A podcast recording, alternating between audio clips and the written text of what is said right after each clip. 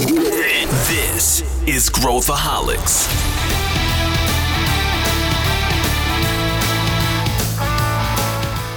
Olá, aqui é Pedro Weingärtner, sou o CEO da ACE e esse é Growthaholics, o podcast para quem adora inovação e empreendedorismo.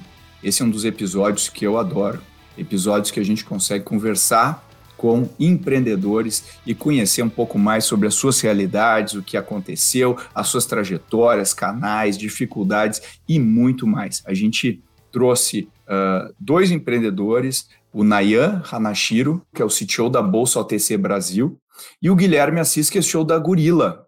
Uh, imagino que sejam duas startups, talvez vocês conheçam, as duas atuam no setor financeiro e a gente vai debulhar não só os aspectos de negócio, mas a gente também vai falar de tecnologia. Tem muito aprendizado aqui. Se você, sendo empreendedor ou não, você vai tirar valor dessa conversa.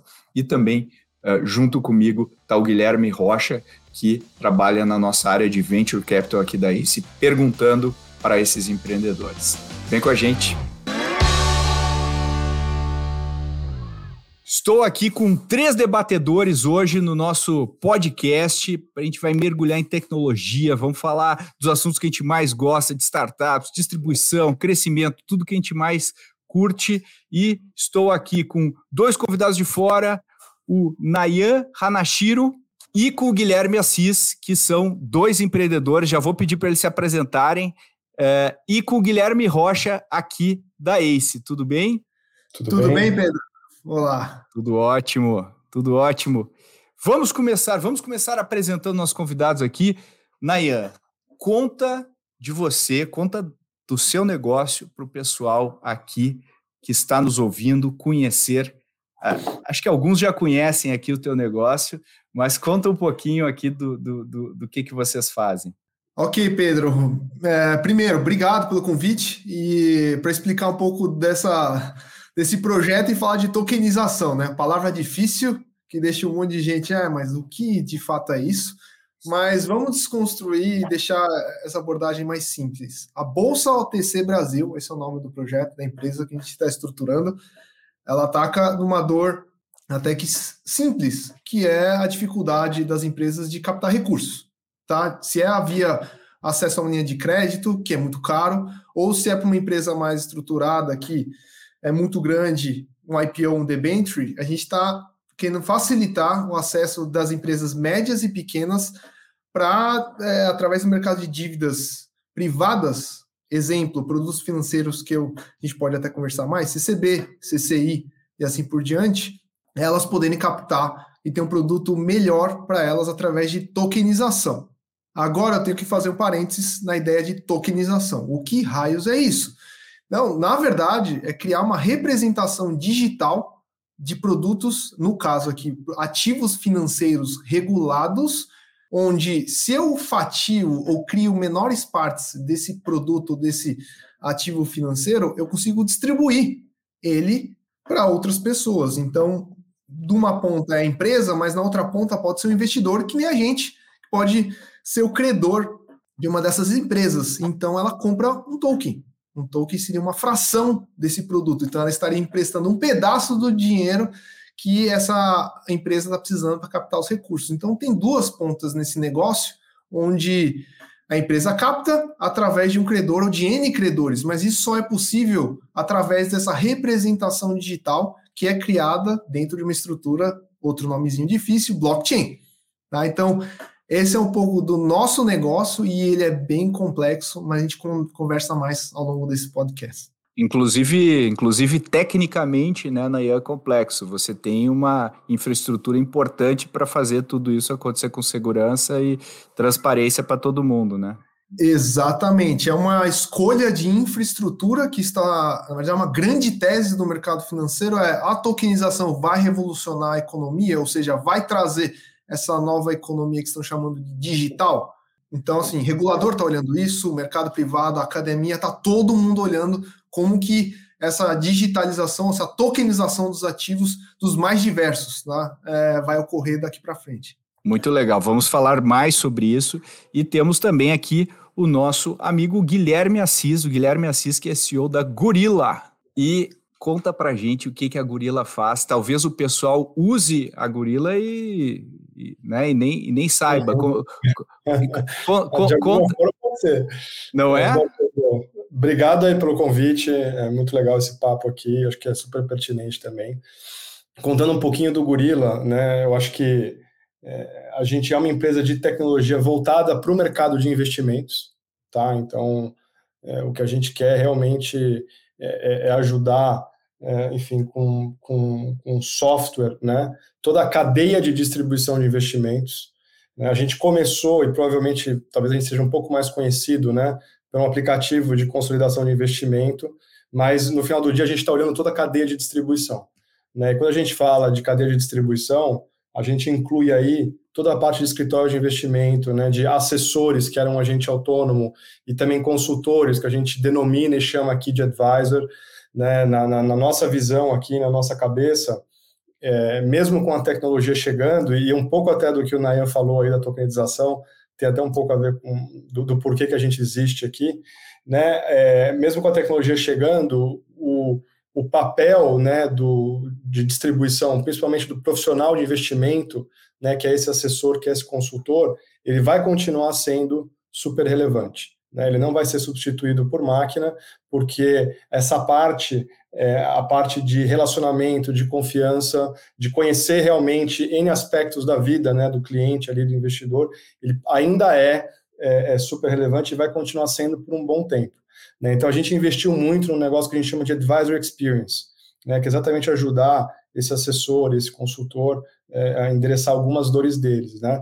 E uma das principais dores desse mercado de investimento é a dor do que a gente chama de controle de investimento, né? que não é só a consolidação, mas é você conseguir pegar todos os produtos e transformar isso num portfólio e aí, em cima daquele portfólio, você conseguir dizer né, quais são os principais KPIs ali, ou, KPIs, né? Então, retorno, risco, alocação. E, e, isso tem uma relação muito próxima com uma coisa que o Nayan falou aí, né, do negócio da tokenização de diversos ativos, e que a gente vem enxergando nos últimos, enfim, 5, 10 anos, né? Que é o quê? Antigamente as pessoas investiam em poucos produtos. Né? Você tinha poupança, você tinha um fundo, eventualmente você tinha uma renda fixa.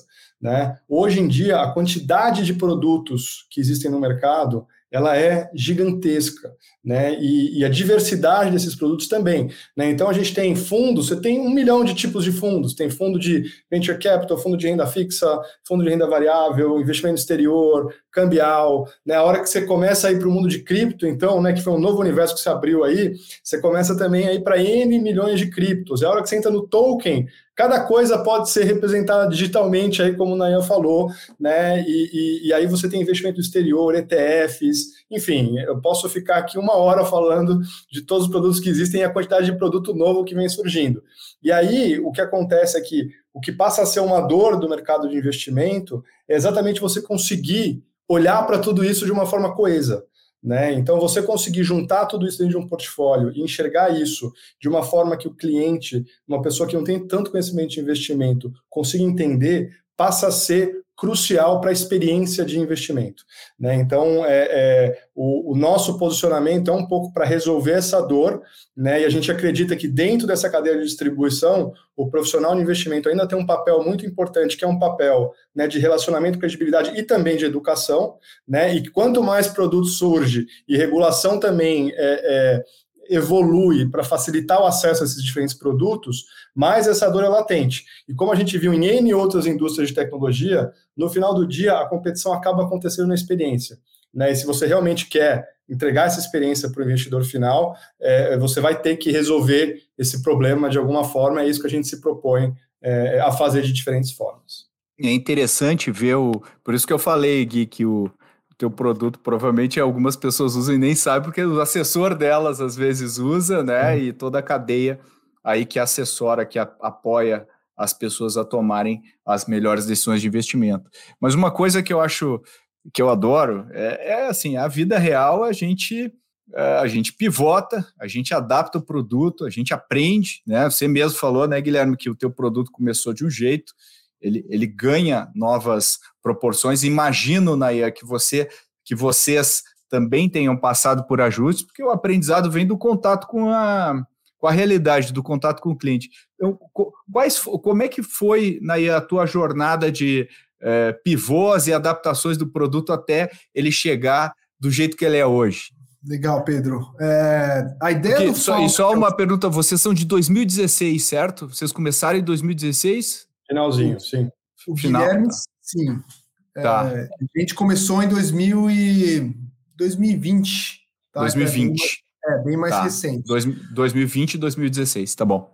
Tá, é, mas aí a ideia original que veio do fundador, que é o Celso Jung, ele escolheu uma trilha é, que foi justamente ter um aval nessa busca de product market fit. Ele buscou muito o lado regulação. Porque tem toda uma pressão né, de você buscar, ah, isso serve ou não serve para o mercado, mas se a gente está numa zona onde eu quero utilizar uma tecnologia emergente, o mercado financeiro extremamente regulado foi um, um caminho onde, olha, essa ideia parece ser interessante, mas será que funciona de verdade com produtos regulados? E ele submeteu essa ideia para o LIFT, que é o Laboratório de Inovações Financeiras Tecnológicas do Banco Central, para poder passar por essa mentoria e incubação, e aí sim isso se transformou. Tá? Então foi muito input, sim, do mercado, de entendendo onde entrava a tokenização, o que, que fazia sentido, mas muito o que dá, o que não dá para fazer. Só que olha que interessante, nessa primeira, que foi, foi o projeto dentro do Lift, ele já se transformou, e aí, num segundo momento, entendemos, evoluímos nossa ideia, porque a gente teve muito feedback, principalmente do regulador. Só que a gente precisava desafiar algumas coisas né, da regulação atual. Então, o próximo passo foi submeter o projeto para o sandbox regulatório do Banco Central. Então, para a gente começar a operar de verdade, mas ainda assim buscando é, uma certa flexibilidade, por isso operar dentro de um sandbox. Então, hoje o estágio da OTC é operacional dentro desse sandbox. E sim, mudou muito, mas foi bastante pela escolha aí desse caminho que a gente trilhou em construir e entender essa economia digital junto com o regulador. E Guilherme, como é que foi a tua trajetória, né, de a tua visão inicial era, era, um, era um, uma plataforma para apoiar uh, os clientes, uh, os, os, investidores a acompanharem seus investimentos num aplicativo ou no desktop, né? É, assim, é, bom, acho que essa jornada, né, que não é tão curta, eu acho que a gente fez muita besteira, a gente errou pra caramba, né, e, e acho que a gente aprendeu bastante também.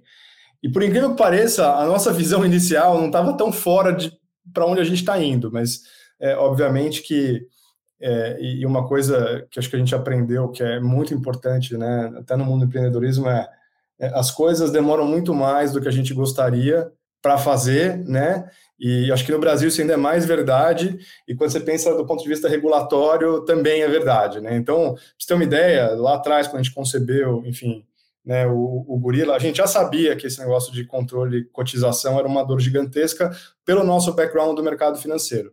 Né, e, e na nossa cabeça o Open Finance ia demorar, né, mas ia demorar quatro anos. Né, então, já estamos no sexto aí e a gente acha que ainda demora mais uns dois. Né. E quando eu falo Open Finance, né, eu digo a maturação do Open Finance, né? porque de certa forma ele é um processo, ele não é um produto, né? ele, vem, ele vem acontecendo. Né? Mas do ponto de vista, eu acho que é, é regulatório, as coisas acabaram evoluindo mais ou menos como a gente acreditava, né? até culminou agora com a mudança da regulação do assessor, né? a 178, 179, é, é, mais, é, é, mais recentemente, a gente acha que tem muita coisa é, é, por vir aí.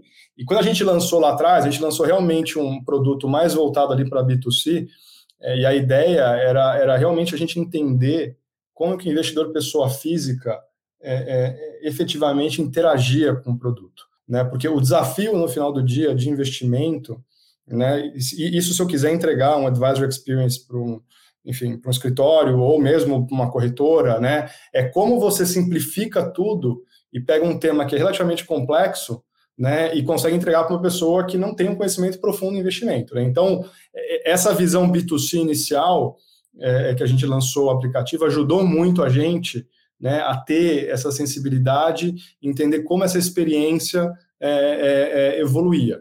Né? E, obviamente, assim, eu acho que a gente teve que ir se adaptando, né, e, e acho que muito mais no sentido de qual a nossa estratégia e tática para a gente conseguir se posicionar nesse mercado, do que efetivamente qual que é a visão e para onde o mercado vai. Né? Então, como as coisas demoram mais, a adoção de software é lenta, ciclos de venda são lentos, a gente precisa ser criativo e pensar em formas, né? Pô, como é que eu posso pô, fazer esse cara adotar minha solução? E por que, que ele adotaria minha solução? Né? Pô, se esse negócio não está pronto agora, qual que é a dor que eu consigo endereçar? Então, acho que assim, foram várias pequenos ajustes e coisas que a gente foi tendo que fazer para o negócio para, de certa forma, a gente conseguir sobreviver né, e ter uma base para a gente conseguir atacar essa oportunidade muito grande que a gente acha que agora está ficando realmente é é, é, é, é, mais madura. Né? Então, acho que o aprendizado e desafio nosso aí e, e, e mudanças táticas foram muito mais, talvez, nesse, nesse sentido. Aí, às vezes, a gente acabou usando é, é, é, mecanismos que não necessariamente só tecnologia ou só software para poder também, né, táticas de guerrilha ali para a gente poder aumentar nossa adoção e ocupar espaços que antes é, a gente não ocupava. Né? Então, acho que até, até hoje essa foi, essa foi a dinâmica aí. Boa. Pessoal, eu queria entender também, acho que assim, vocês têm um caminho totalmente diferente um do outro, né? Negócios também muito parecidos em questão de complexidade, né? É um setor super complexo, muito regulado, com muitos problemas, e acho que uma das grandes coisas que eu sempre gosto de escutar muito dos empreendedores é como é que eles fizeram na prática esse processo de validação né? Porque eu brinco muito assim com o Pedro aqui, é, que esse processo de validação é um misto né, de ciência e arte. Então tem muito de você seguir um processo na prática, mas cada um tem o seu jeito particular de fazer isso. Eu queria entender primeiro, Nayan, como é que foi na sua, na sua experiência prática, depois o do Gui aí também.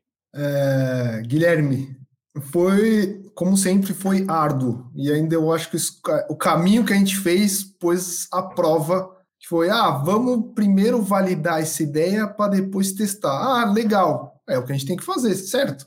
Só que com quem a gente vai validar a ideia? Ah, vamos então perguntar para o regulador. Ou seja, você imagina você querer validar a sua ideia com o regulador no, no, na linha do tempo. Então, o que o Guilherme Assis acabou de falar do ah, demora mais, assim, superou qualquer tipo de expectativa do vai demorar. Vai demorar muito, tá? Tudo bem que é, valeu a pena, mas foi muito arriscado a gente querer entrar por esse caminho, querer a aprovação, digamos assim, olha, é isso mesmo, vocês podem operar. Mas uma vez que a gente validou, foi muito mais fácil o go-to-market. Né? Chegar para uma grande instituição financeira, falar de tokenização com nível de segurança de que eu estou, com respaldo de um lift, operando dentro de um sandbox, facilitou muito. Mas é, a gente acho que mediu um pouco errado o apertar os cintos, né? No tempo onde até isso for liberado, foi muito difícil, tá? Porque desenha o produto, mas desenha como produto, sendo que a gente não sabe direito qual foi o, qual são as diretrizes aqui da, do sandbox. Então foi foi difícil, foi uma escolha, valeu a pena, mas durou muito mais do que a gente esperava, muito mais.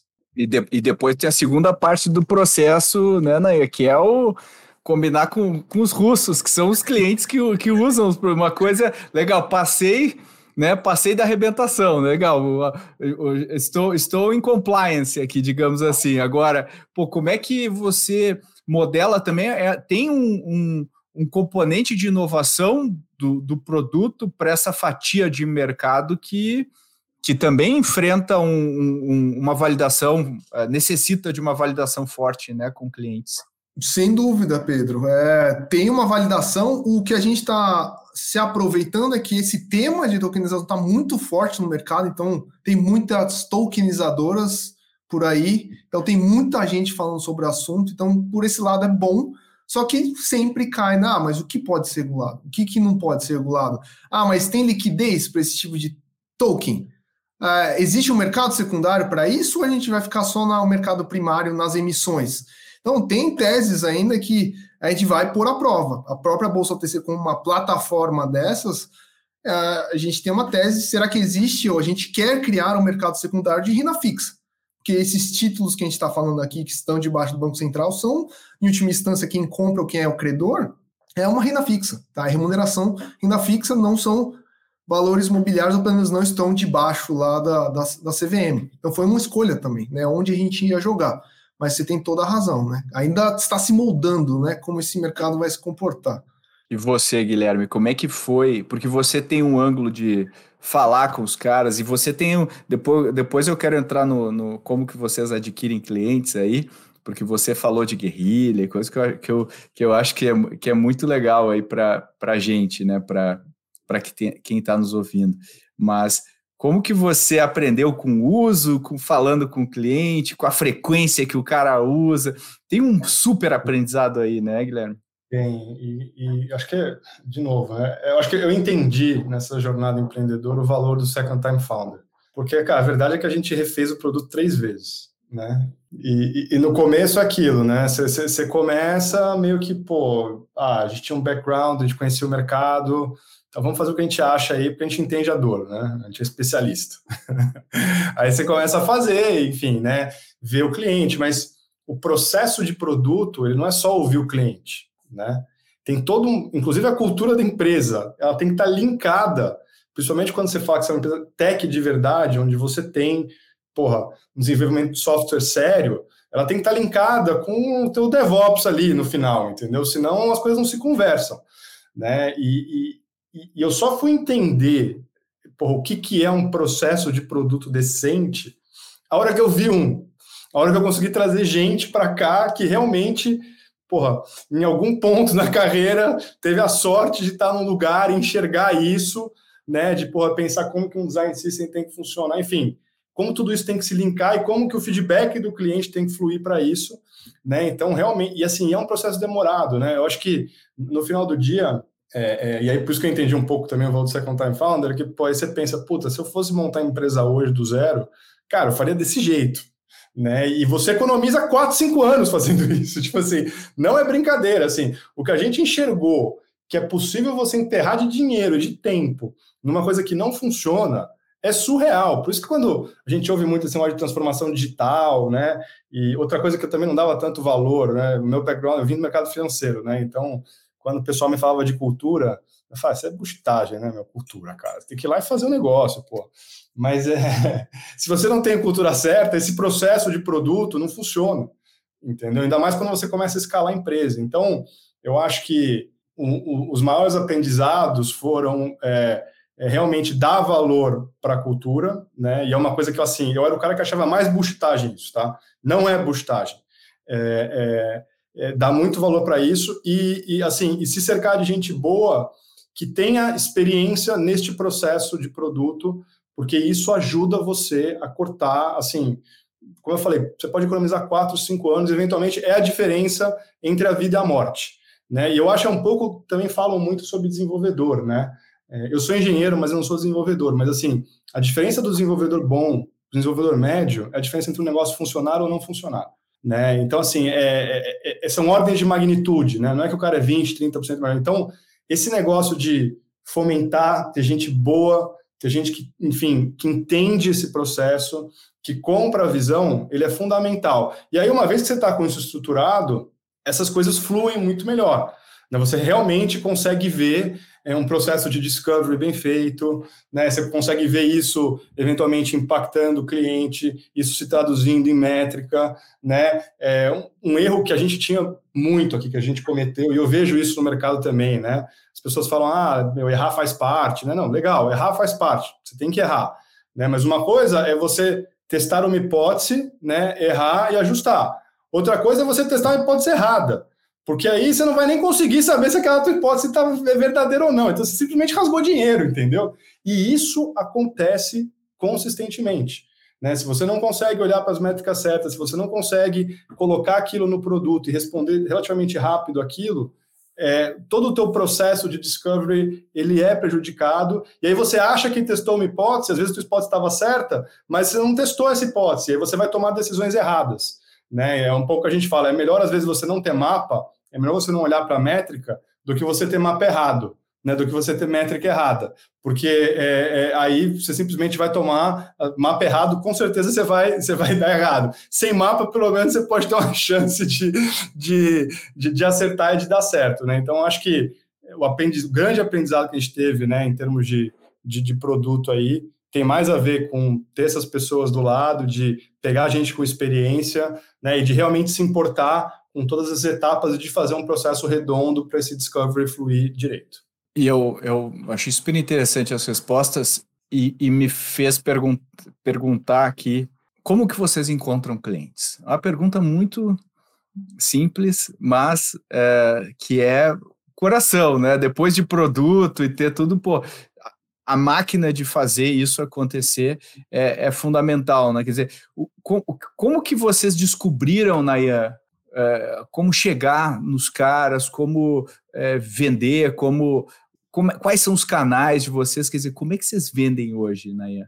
É, Pedro, é, o ecossistema blockchain ou cripto, ele acabou sendo fechado. Então, foi muito bom. Eu, antes da Bolsa OTC, trabalhava nesse ecossistema em outra empresa. Então, é, você acaba conhecendo é, essas conexões. E num, num tema tão focado, tão direcionado, que é tokenização, hoje a gente faz um, uma prospecção muito mais direcionada, porque a gente já conhece um pouco dessa, desse, desse sistema, né? Quem são os atores que estão mais interessados, quem estão mais propensos a isso, porque já passaram por uma curva de educação, principalmente, porque já estavam envolvidos nesses temas, então hoje é muito, muito direcionado, digamos assim, sniper, para a gente não criar um pipeline tão grande, até porque a gente é muito, muito enxuto aqui na Bolsa OTC. Então vamos montar um pipeline bem mais qualificado e não só em números de leads e assim por diante.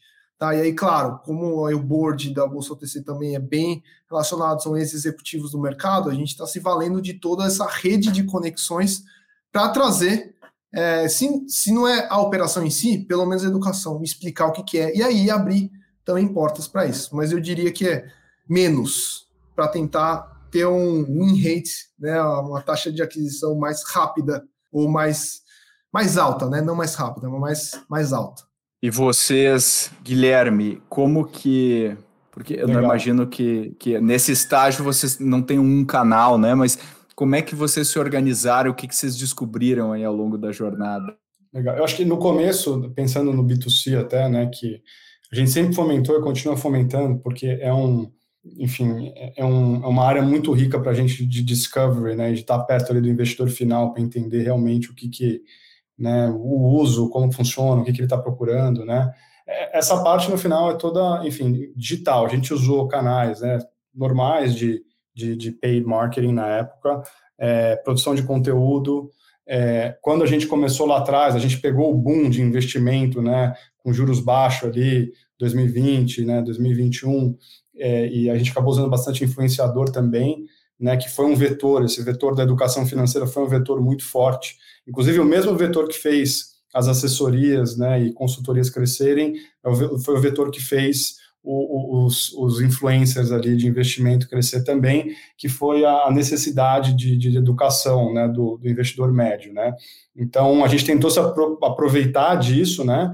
É, isso para o lado B2C. E para o lado B2B é um mercado um pouco mais limitado, né? E a gente divide o B2B no que a gente chama aí de enterprise, que são daí as instituições financeiras, que algumas usam nossas soluções de API, né? É, e, e, aí, enfim, são contatos high level. A gente, como também tem um background aí no mercado de investimento, a gente acaba conhecendo muita gente de corretora, de banco, né? E aí é realmente um, uma coisa de relacionamento, né? E indo para os escritórios de investimento, a gente tem aqui um time de vendas, né? Um time ali de de hunting e, e, e, muito né, no pipeline que a gente cria para chegar nesse pessoal é, tem a ver também né, com, uh, uh, com conteúdo, com conteúdo onde a gente endereça as dores né, dessa, é, é dessa persona, né, do que ele precisa. É, então, é muito focar é, é, nas dores para poder trazer né, essas pessoas mais perto do, da nossa operação e eventualmente mostrar nossas soluções, né? Então, como você falou, acho que não é um canal, né? É uma combinação é, no meio do caminho também a gente fez um rebranding, né? Olhando muito, né? Por que, que essa pessoa está B2B aí, o advisor, né?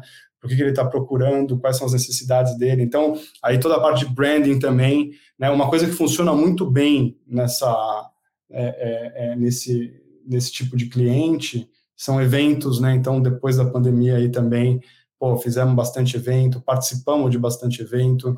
De novo, né? É um negócio de relacionamento. Então, Essas pessoas são pessoas de relacionamento, elas gostam de estar próximo, de estar presente. Então, no final do dia, é toda uma combinação de canais, mas obviamente olhando né, quais as dores que a gente endereça e como que a gente pode ajudar essas pessoas a endereçar essas dores. Né? Então, eu diria que essa é mais ou menos aí a combinação de, de, de canais e de estratégias é, é, e, e, aí, eventualmente, cada uma tem uma, né? Você ir em diferentes, é, não necessariamente em evento só seu, em evento de outros, né? É, é, participar, e aí, enfim, né? A imaginação do time aqui de, de, de, de marketing é, é, grande, né? Então, eles vão, vão inventando coisa, vão pensando coisa, vão testando, né? E, e, e implementando.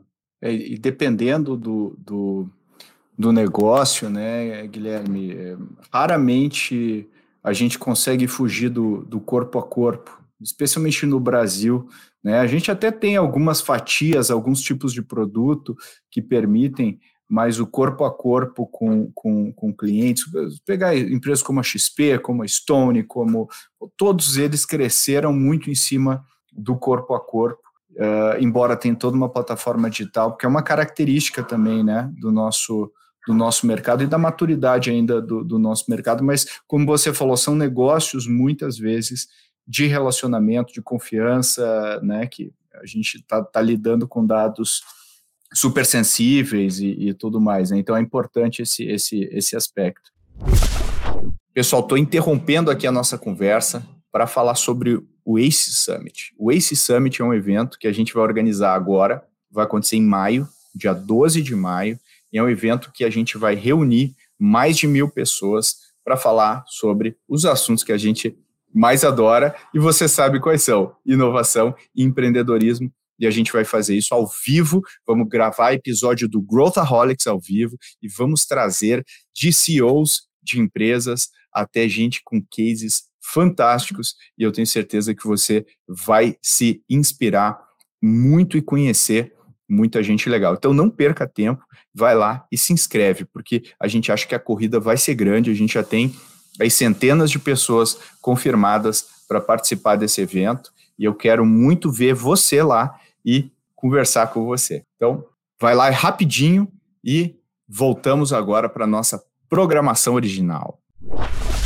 É, eu queria dar uma, dar uma pivotada aqui, porque a gente tem, a gente tem acompanhado, sempre acompanha, é, as notícias de tecnologia, né? O que está acontecendo com o mercado de tecnologia, o que está acontecendo uh, com as startups de tecnologia. Né? Hoje a gente tem uma, uma série de, de, de vantagens competitivas, né? Tu falou aí de, pô, hoje a gente faz um processo, né, Guilherme, com DevOps e tal, o Nayan nem se fala, né, tá, tá totalmente é, é, é imerso nesse mundo, Uh, hoje, com a nuvem, a gente consegue ter uma capacidade elástica, a gente consegue fazer várias coisas.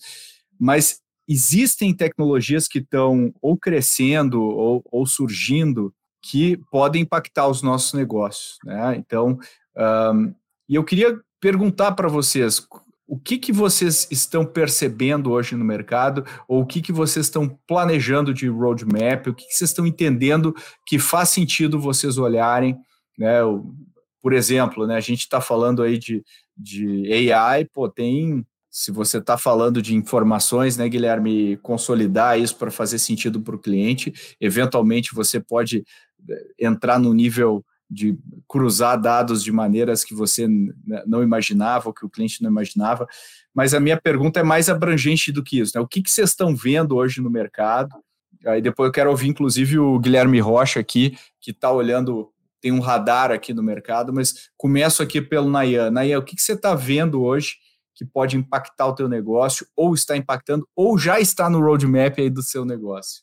Pedro, o coração da Bolsa TC já é a tecnologia que a gente quer provar, tá? que é o uso de DLT, que é Distributed Ledger Technology, é uma palavrinha mais agregada de blockchain, e o que a gente quer provar na OTC é que utilizar esse tipo de infraestrutura, né, computação distribuída, gerenciamento de criptográfico, é que isso vai trazer eficiência sim para o mercado financeiro. O que é eficiência nesse, no nosso contexto? É ter um produto mais atrativo para as pontas que eu comentei. Então, um acesso a capital mais barato para a pequena e média empresa, mas por um outro lado, é, um produto, um token, um produto de investimento em renda fixa mais atrativo para o investidor.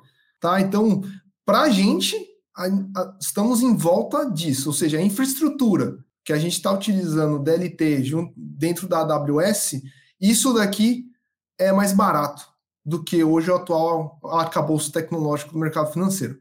A gente criou a empresa nesta crença que a gente vai revolucionar e que a tokenização vem para trazer esse ganho tá, para todo mundo, para todos os elos dessa cadeia.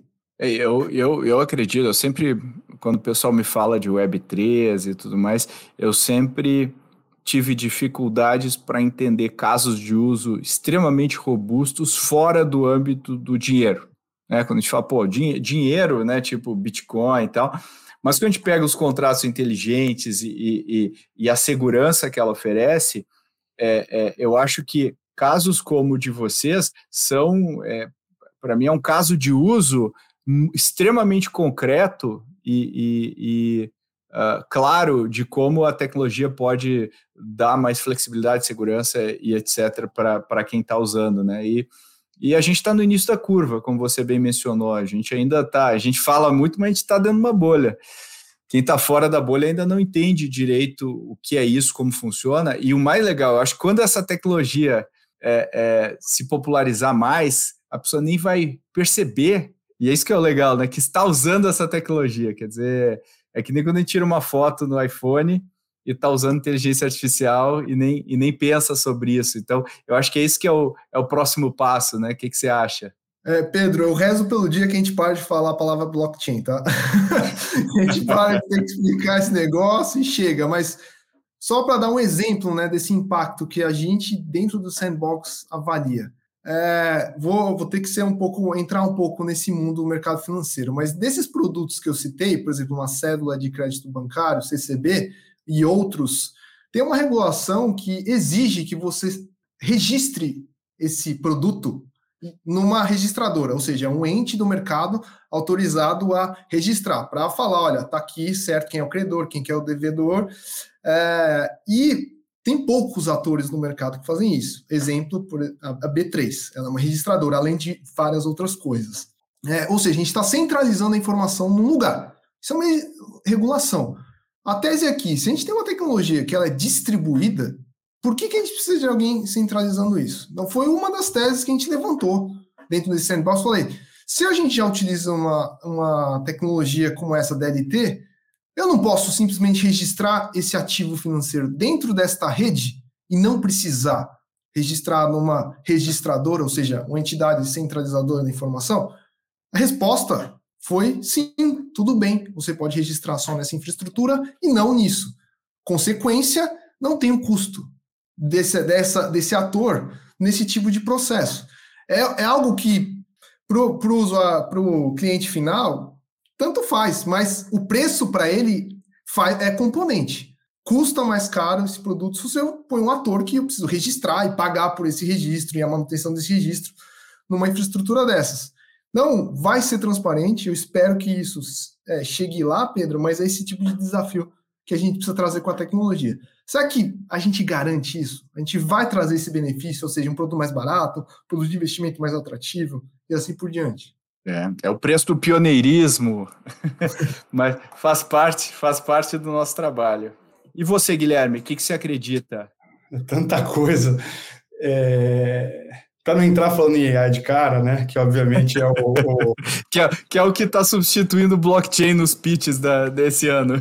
Exatamente, né? Que, que eu acho que vai ser uma, uma bolha aí, que é a próxima bolha aí, né? Eu acho que, enfim, tem muita coisa para falar. Mas até no começo da conversa aqui, né, você falou muito de computação em nuvem e, e, negócio de infrastructure as a service, né? Eu acho que, por exemplo, a, a nossa solução aqui de cotização de carteira, ela é uma solução é, é, é um problema computacional extremamente difícil de resolver, né? Porque você tem aí um milhão de produtos, você tem um milhão de combinações, você tem preços diários, modelagens, então assim, isso só é possível porque né, existe a nuvem, mas não é só a nuvem né? A nuvem está evoluindo, né? Então, pô, desde toda a parte ali de Kubernetes até você conseguir, que eu falei da parte do DevOps ali, você conseguir escalar tudo horizontalmente, e aí toda a arquitetura que você faz tem que ser pensada nisso, né? Quando eu falei lá atrás, né, que a tecnologia tem que conversar com a organização, é, pô, não adianta nada você, você ter um monte de squads se você tem um monolito, entendeu? Tipo assim, as coisas não vão funcionar, né? Então, é, é, esses mundos têm que conversar.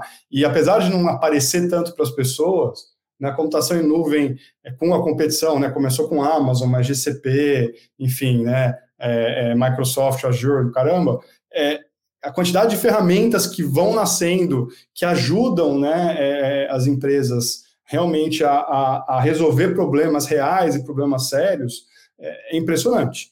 Né? E isso não necessariamente está no conhecimento de todo mundo. Então, eu acho que isso é uma coisa que talvez esteja aí below da radar aí, mas que é, é, a gente continua vendo evoluções né, de coisas multi-cloud, baixando o custo de tudo, porque senão não seria viável do ponto de vista de custo. Né? Então, isso é uma coisa. Outra coisa, acho que toda a parte de cripto, né? Eu sou fã também aí, né? Então sou um, um, sou um believer, né? Uhum. Entendo que é você tá early on the game aí, então meu se, se prepara aí, entendeu? Porque é, infelizmente ainda mais mercado regulado as coisas demoram, mas tem que fazer, tem que ocupar o espaço e para investimento especificamente é, é, a gente realmente acredita é, que é um, um enfim realmente uma tecnologia disruptiva em alguns aspectos, né? E, e aí não só para o uso de, de, empresas, né? Eu acho que governos também, né? Tem todo esse papo aí da moeda digital, né? Eventualmente até a forma, tem até algumas teses, até a forma como a política monetária é feita pode mudar se eventualmente a gente migrar, né, para moedas 100% digitais, né? Então isso acho que é, é continua sendo, mas né, leva tempo para maturar, leva tempo para adotar, leva tempo para ficar comercialmente é, é, é, viável né, em termos de experiência, mas a gente vai ver esse tipo de coisa acontecendo.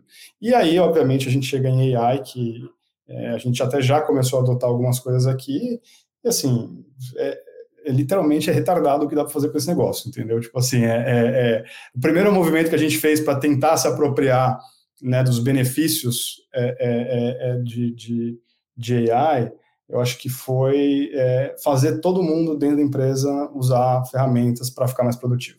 Né? Desde as pessoas que produzem conteúdo né, é, é até é, desenvolvedor. Então, assim, a gente tem algumas métricas aqui de qualidade de código, e quando todo mundo começou a usar, é, enfim, o Copilot do GitHub ali, usar o ChatGPT, a qualidade de código aumentou bizarramente, né, do, do, do time como um todo. Então, acho que essa é a primeira onda que dá para aproveitar e, e assim, é, eu não codo, tá? Eu tenho uma noção básica ali, mas assim, é impressionante o que dá para fazer com essas ferramentas em termos de pô, você quer fazer uma query no SQL, você quer fazer assim, e ver um código assim, quase que pronto, algumas coisas você tem que mudar aqui ou ali. Então, o que você ganha de tempo, né? Até a forma como, enfim, é o mercado desenvolvedor que antes estava super demandado, agora deu uma equilibrada. Eu não sei o que, que o AI vai trazer para esse mundo, mas com certeza algumas dinâmicas aí vão ser mudadas. E mais especificamente no nosso contexto, né, a gente tem uma ferramenta aqui que a gente chama de Gorilla Flow, que é uma espécie de Bloomberg num pricing point mais baixo, mas onde a gente é, é, consolida notícias, né, e, e, ajuda a criar filtros na internet inteira para você chegar nas notícias relevantes para você, né, de forma é, uh, de forma tempestiva, né, porque no mercado de investimentos isso é importante você chegar em notícias relevantes. Hoje, o grande problema da internet é que você tem muita coisa. A grande questão é como é que você filtra e chega nos sources que são importantes para você tomar suas decisões de investimento. Né? E aí a gente já começou a usar, então a gente já fez uma integração e lançamos recentemente né, com a API do, do, Open, do OpenAI lá, né, onde a gente, por exemplo, é, dentro do Gorilla Flow, as pessoas conseguem já ver notícias resumidas.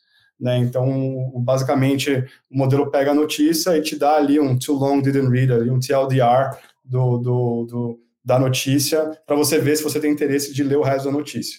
Né, assim, e é surreal, assim, e, e, a gente testou com vários modelos, né, se você usa os modelos ali mais básicos, pô, parece uma criança escrevendo, se você usa o DaVinci ali, os modelos com mais parâmetro OpenAI, é assustador, assim, realmente parece que uma pessoa leu aquele negócio e de forma concisa transmitiu a ideia ali em um parágrafo, né? E aí a gente está construindo agora coisas de classificação de notícia para fazer clipping, por exemplo, né? Porque você quer fazer um clipping, por exemplo, de, das últimas 24 horas sobre um determinado tema, as notícias elas são muito repetidas em diferentes fontes, né? Então, se você quer simplesmente filtrar e olhar, cara, você vai lá e você vai ter 10 notícias sobre o mesmo assunto.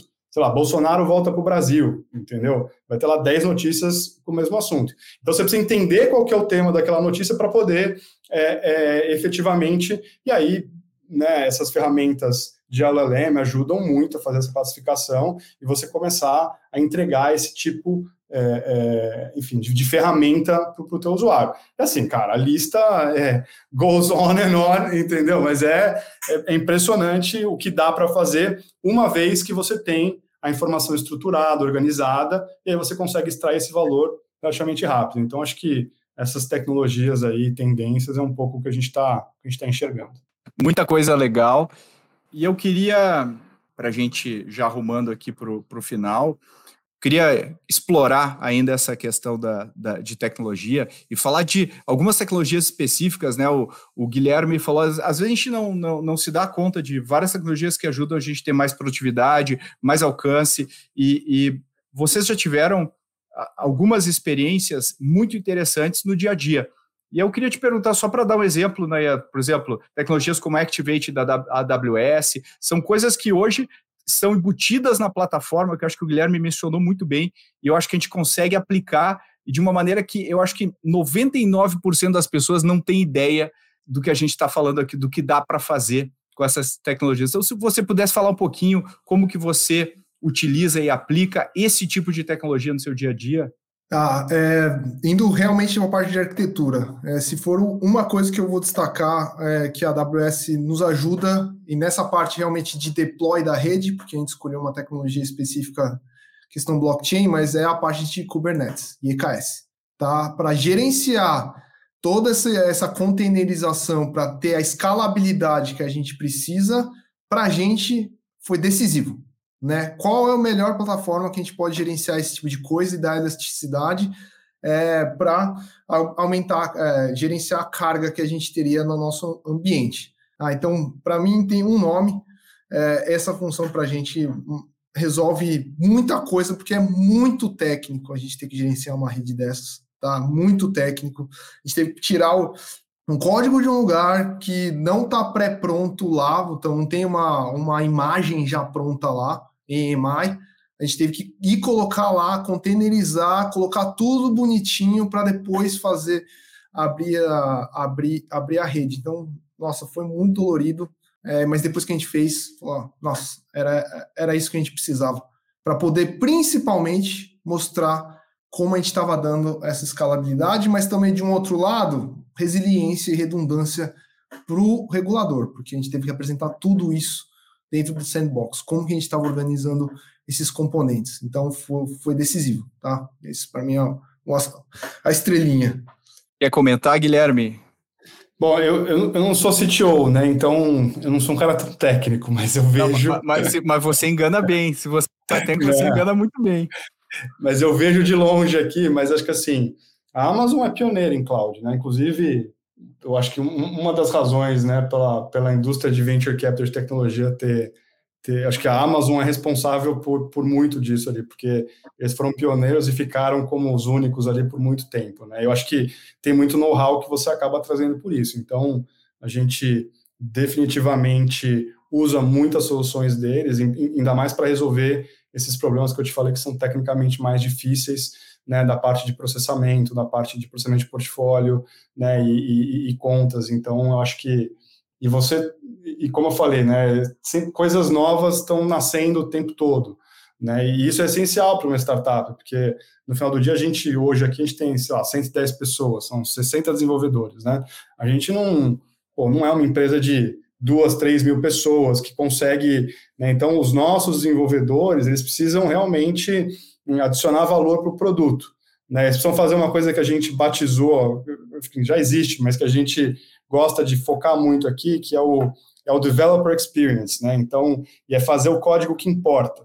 Né? E para você fazer o código que importa, que é aquele que efetivamente impacta o cliente, você precisa de toda uma cadeia que vai desde coisas que você constrói aqui, mas coisas que estão construídas também em outros lugares que vão te ajudar né, a realmente ter esses caras produzindo ali o, o código que realmente importa. Né? E, e, acho que nesse sentido a Amazon sempre foi uma parceira muito, muito boa nossa, foi a primeira nuvem, a primeira escolha de nuvem ali que a gente usou lá atrás, a gente muito do que a gente construiu aqui foi usando soluções que já existiam e, e coisas novas que foram aparecendo e facilitando a nossa vida aqui. Então, esse, esse é o meu take não técnico do negócio, Pedro. Não, mas é, é como diz o, o, Mike, meu sócio, assim, tu, tu sabe o bastante para ser perigoso.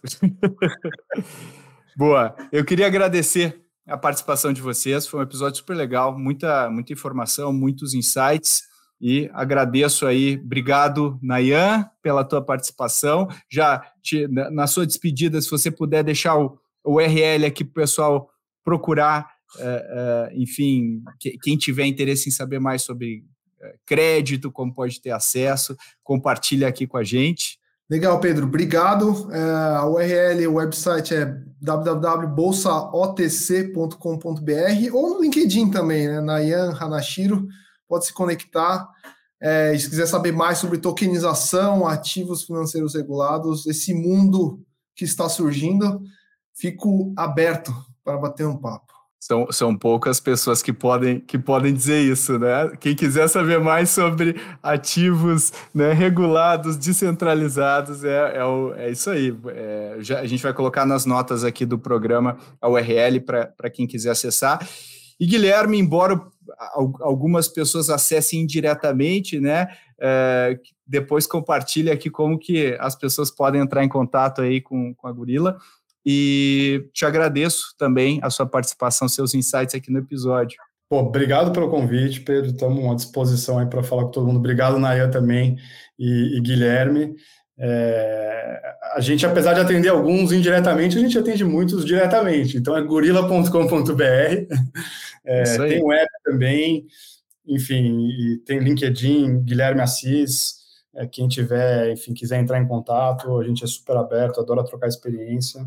Então, obrigado mais uma vez aí pelo convite, estamos à disposição, gente. Show de bola. E Guilherme Rocha, obrigado pela sua participação. Foi foi, foi estratégica a tua participação aqui, mas eu queria te pedir, dá o pitch aqui rapidinho para os empreendedores e empreendedoras nos ouvindo, como que eles podem também é, é, submeter aí suas startups, né, entrar em contato com a gente para falar sobre investimento e muito mais. Boa. Pessoal, então, sou Guilherme Rocha, aqui analista de VC da ACE, então sou a pessoa que basicamente vai passar, passar por todo o processo de análise com vocês aqui. Então, tá querendo entender um pouco, mais como é que funciona o processo de VC, quer tirar dúvida, quer saber mais sobre a ACE, pode me acionar aí no guilherme.rocha.goace.vc, né? assim como o Nayan também, pode me acionar no LinkedIn para tirar qualquer tipo de dúvida sobre o ecossistema de inovação, estou super aberto aqui para trocar com vocês, e muito obrigado pelo convite de novo, Pedro, sempre bom poder colaborar aqui com o pessoal, é, ainda mais com o pessoal que entende muito sobre um assunto tão complexo, né, como é o mercado financeiro, blockchain, enfim, e tudo que a gente conversou aqui também. Boa! Até mais, pessoal!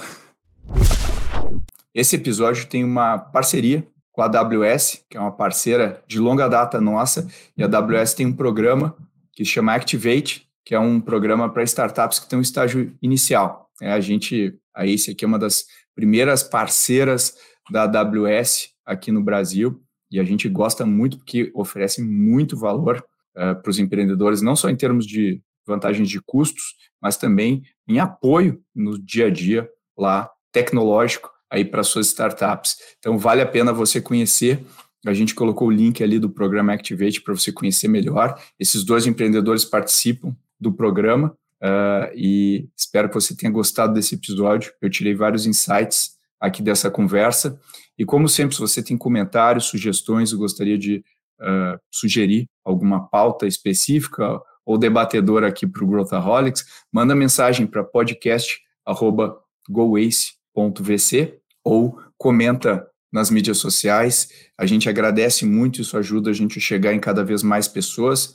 Uh, compartilha no seu WhatsApp, compartilha nos seus grupos. A gente agradece se você marcar a gente. A gente sempre comenta e uh, fica muito feliz. Valeu e até a próxima.